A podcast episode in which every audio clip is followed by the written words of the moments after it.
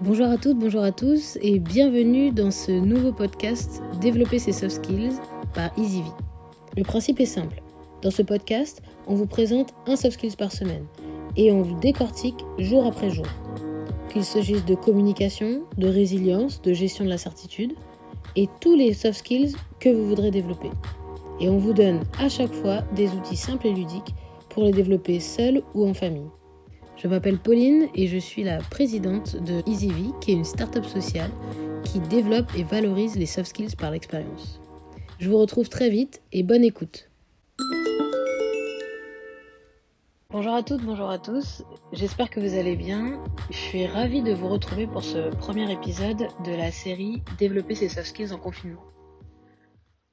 C'est le tout premier épisode et on va commencer par la communication.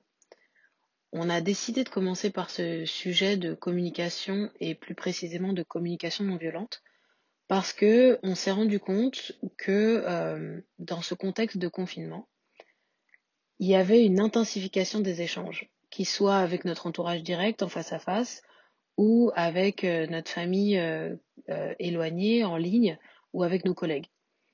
Et l'intensification des échanges, c'est un peu comme l'intensification de tout.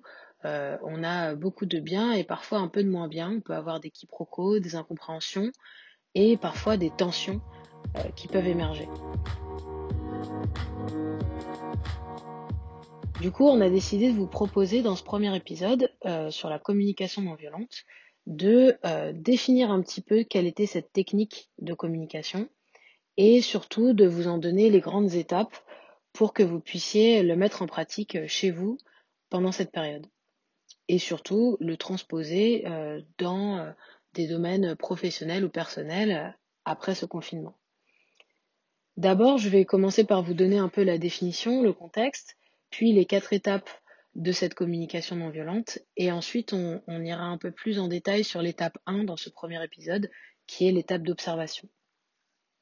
La communication non violente, c'est une, une technique qui a été développée par Marshall Rosenberg, euh, qu'il a défini comme le langage et les interactions qui renforcent notre aptitude à donner avec bienveillance et à inspirer aux autres le désir d'en faire autant. Dans cette définition, le mot-clé, c'est la bienveillance. L'idée, c'est d'être toujours bienveillant dans la communication qu'on a avec les autres et de partir du principe que l'autre qui communique avec nous l'est aussi. Parfois, ce n'est pas le cas, et parfois, on, comprend très bien que ce n'est pas le cas, mais là, on va partir du principe que même si ce n'est pas le cas, nous, nous devons d'avoir une communication bienveillante, car c'est comme ça qu'on pourra en sortir euh, avec euh, le maximum de bien-être pour nous. Donc, comme je vous le disais, il y a quatre étapes dans la communication non violente. La première, c'est l'étape d'observation, qui va permettre d'observer euh, le message, la deuxième, c'est l'étape d'identification de ces sentiments. Quelles sont les émotions et les sentiments qui émergent chez moi après cette observation. Ensuite, d'identifier les besoins qui sont liés à ces sentiments. Et enfin, d'exprimer une demande euh, qui va contribuer à mon bien-être. Ça peut être une demande à la personne ou une demande à moi-même.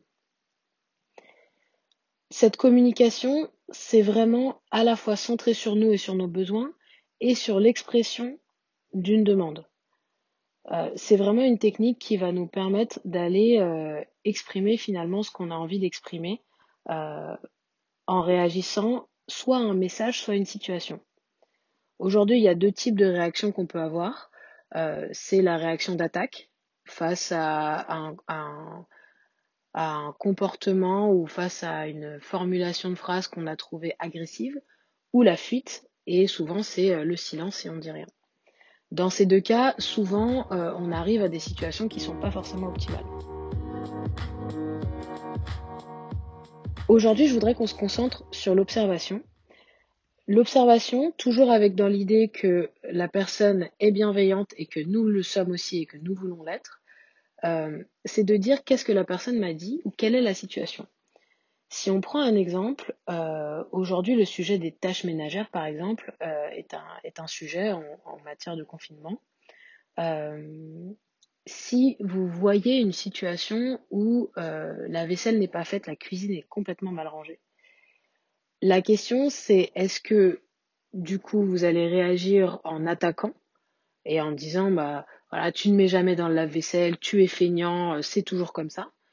Est-ce que vous allez décider de ne rien dire et du coup de ranger la pièce en gardant pour vous euh, les sentiments qui ont pu émerger Ou alors, la troisième hypothèse qu'on vous propose aujourd'hui, c'est plutôt d'utiliser la communication non violente et ces quatre étapes en disant quand je vois la cuisine mal rangée, qui est une observation très objective de, la situation, cela me met de mauvaise humeur, donc j'ai un sentiment de, colère ou de frustration qui émerge. J'ai besoin d'ordre et de propreté dans les, dans les pièces que nous partageons. Et donc là, je fais part de mon besoin de, respect et d'ordre. Et donc, je te demande si tu peux euh, les ranger une fois, ranger une fois que tu as utilisé euh, le matériel.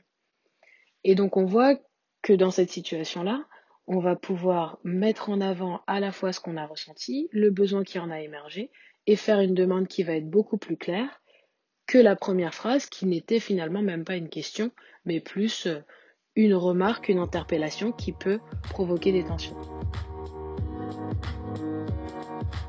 Aujourd'hui, on va un peu plus loin dans cette étape 1, et ce que je vais vous demander, c'est de faire attention aux différentes situations ou communications que vous pouvez vivre et de les observer de manière très neutre et, euh, très, euh, et très objective. On vous a proposé hier de vous rappeler des, personnes avec qui vous aviez du mal à communiquer et avec qui euh, vous sentiez que la communication passait mal, que ce soit en famille, avec des amis, avec des inconnus, dans votre cadre professionnel ou personnel et de vous remémorer des situations de communication qui justement se sont mal passées. L'idée dans ce premier temps, c'est de vraiment prendre conscience de toutes les situations qui peuvent provoquer chez nous des sentiments désagréables ou des communications qui pourraient provoquer chez nous des sentiments désagréables et de les observer au même titre qu'un tribunal pourrait observer une situation de manière neutre. Je vous remercie pour euh, votre écoute. Je vous souhaite une excellente journée et je vous retrouve demain pour l'étape 2 qui est l'identification des sentiments. Maintenant, à vous de jouer. Si vous êtes intéressé par le développement de vos soft skills, vous pouvez rejoindre le groupe WhatsApp dont on vous met le lien en description. Chaque jour, on vous envoie un épisode et l'exercice qui correspond. Cela vous permet en plus de vous connecter à la communauté et partager vos apprentissages.